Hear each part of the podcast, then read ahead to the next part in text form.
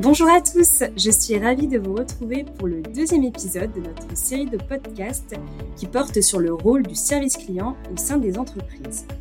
Nous allons aujourd'hui échanger sur les défis et les challenges d'un responsable service client. Je suis accompagnée de Julie Rass, qui est responsable support client chez MXtend. Bonjour Julie. Bonjour Diane. Pour commencer, en quelques mots, Julie, Pouvez-vous nous décrire l'activité de votre entreprise euh, MXtend et expliquer en quoi consiste votre métier de responsable support client? Alors chez MXtend, nous sommes une entreprise familiale. Elle a été créée par Louis Maillot en 1951 près de Rennes et nous sommes à l'heure actuelle plus de 1200 collaborateurs dans le monde. Notre activité consiste à concevoir, fabriquer et commercialiser du matériel de manutention agricole et notamment des chargeurs. Et pour ce qui est de mon service, nous prenons en charge l'accompagnement de la commande à la facturation, avec également une partie conseil technico-commercial pour guider nos clients. Au quotidien, j'accompagne les équipes du pôle support vente au sein de trois activités, France, export et constructeur. Et le pôle support vente, ce sont 14 personnes de nationalités différentes qui parlent sept langues. Très bien. Et c'est quoi le principal challenge de votre métier?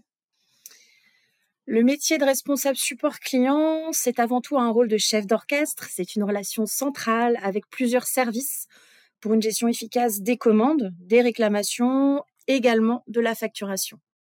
Oui, c'est vrai que vous avez un rôle très central dans les entreprises. Justement, pour connaître un petit peu mieux euh, les missions d'un responsable support client, est-ce que vous pouvez nous décrire une de vos journées types? Alors c'est assez difficile de donner une journée type puisque chaque journée est unique et j'avoue que c'est aussi euh, ce que j'aime dans le métier. Hein. Euh, chaque jour, donc, je commence par la revue des indicateurs de performance, le point avec les équipes autour des réalisations de la veille, de l'organisation de la journée et aussi des points chauds remontés. Donc ça aide à mobiliser les, les énergies au bon endroit en fait. Et puis nous avons des rituels hebdomadaires pour l'équipe et avec d'autres services. Le quotidien, c'est aussi évidemment la gestion des mails et des imprévus. Et forcément, dans ce métier, hein, c'est une forte implication dans la transformation digitale. En plus de ces journées bien occupées, j'occupe euh, également un rôle dans l'équipe de, transformation managériale. Très bien, donc des journées euh, assez chargées. Vous parliez euh, d'allocation des ressources. Concrètement, quels vont être les indicateurs de performance que vous allez suivre au quotidien? Donc en termes de KPIs, ce que je suis euh, chaque jour et chaque semaine, c'est l'activité donc via le taux de primo à plan.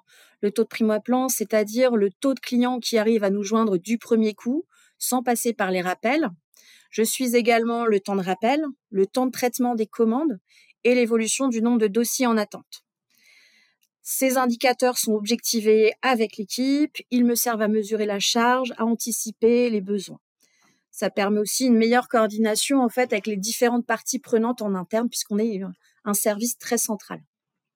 Justement, en parlant de, collaboration, avec quel service euh, vous êtes en contact et, sur quel sujet? Alors effectivement, je parlais de rôle central, de, de chef d'orchestre, et c'est vrai que je suis en contact avec de nombreux interlocuteurs. En interne, je suis en relation centrale avec la supply chain, le SAV, les services financiers, le bureau d'études, et pour des sujets aussi variés que le suivi des commandes ou, euh, par exemple, les aspects financiers à l'international. Et côté externe, ce sont les clients, les groupements, les prestataires sur des projets plus long terme. Effectivement, c'est un métier où il y a beaucoup d'interactions, que ce soit euh, avec des collègues ou avec des clients. Est-ce que c'est ce qui vous plaît le plus?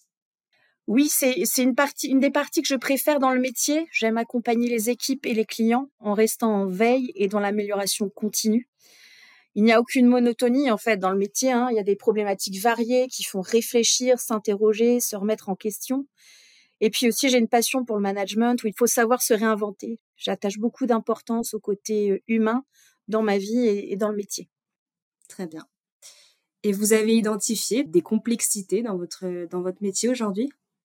Oui, forcément, par rapport à ce que je vis au quotidien, je dirais qu'il faut gérer des tâches chronophages à faible valeur ajoutée, avec surtout beaucoup de processus manuels, dont par exemple la saisie de commande et la facturation. Donc c'est vrai qu'on tente de remplacer tout ça par de la digitalisation, par de l'automatisation au maximum pour gagner du temps, pour éviter les erreurs et aussi pour fiabiliser les informations d'une manière générale. Et par ailleurs, les évolutions réglementaires sont rarement harmonisées au niveau mondial. Il faut donc qu'on puisse les suivre et les anticiper. Et puis, euh, il faut composer avec une équipe large au service de clients répartis dans le monde entier qui ont parfois des besoins très différents. Et concernant ces problématiques, est-ce que vous avez déjà mis en place des actions dans votre entreprise? Alors oui, on essaye beaucoup de choses et c'est vrai qu'en termes d'action, il faut dire que le confinement de 2020 nous a permis de franchir un cap, c'est-à-dire l'arrêt de la gestion des commandes papier. C'était euh, vraiment majeur pour nous. C'était soudain et je dois dire que c'était remuant. il a fallu y aller tout de suite car les dossiers s'échangeaient de main à main.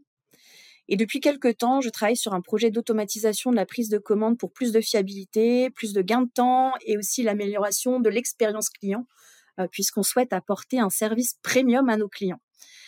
Le projet en lui-même a démarré à l'export l'année dernière et il va être généralisé à tous nos marchés en 2024 pour environ un tiers de nos commandes.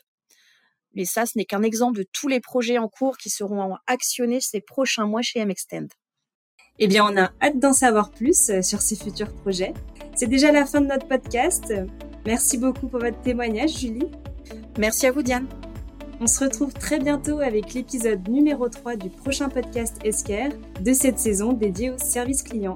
Si ce sujet vous intéresse, n'hésitez pas à consulter notre site internet www.esquire.fr. À bientôt!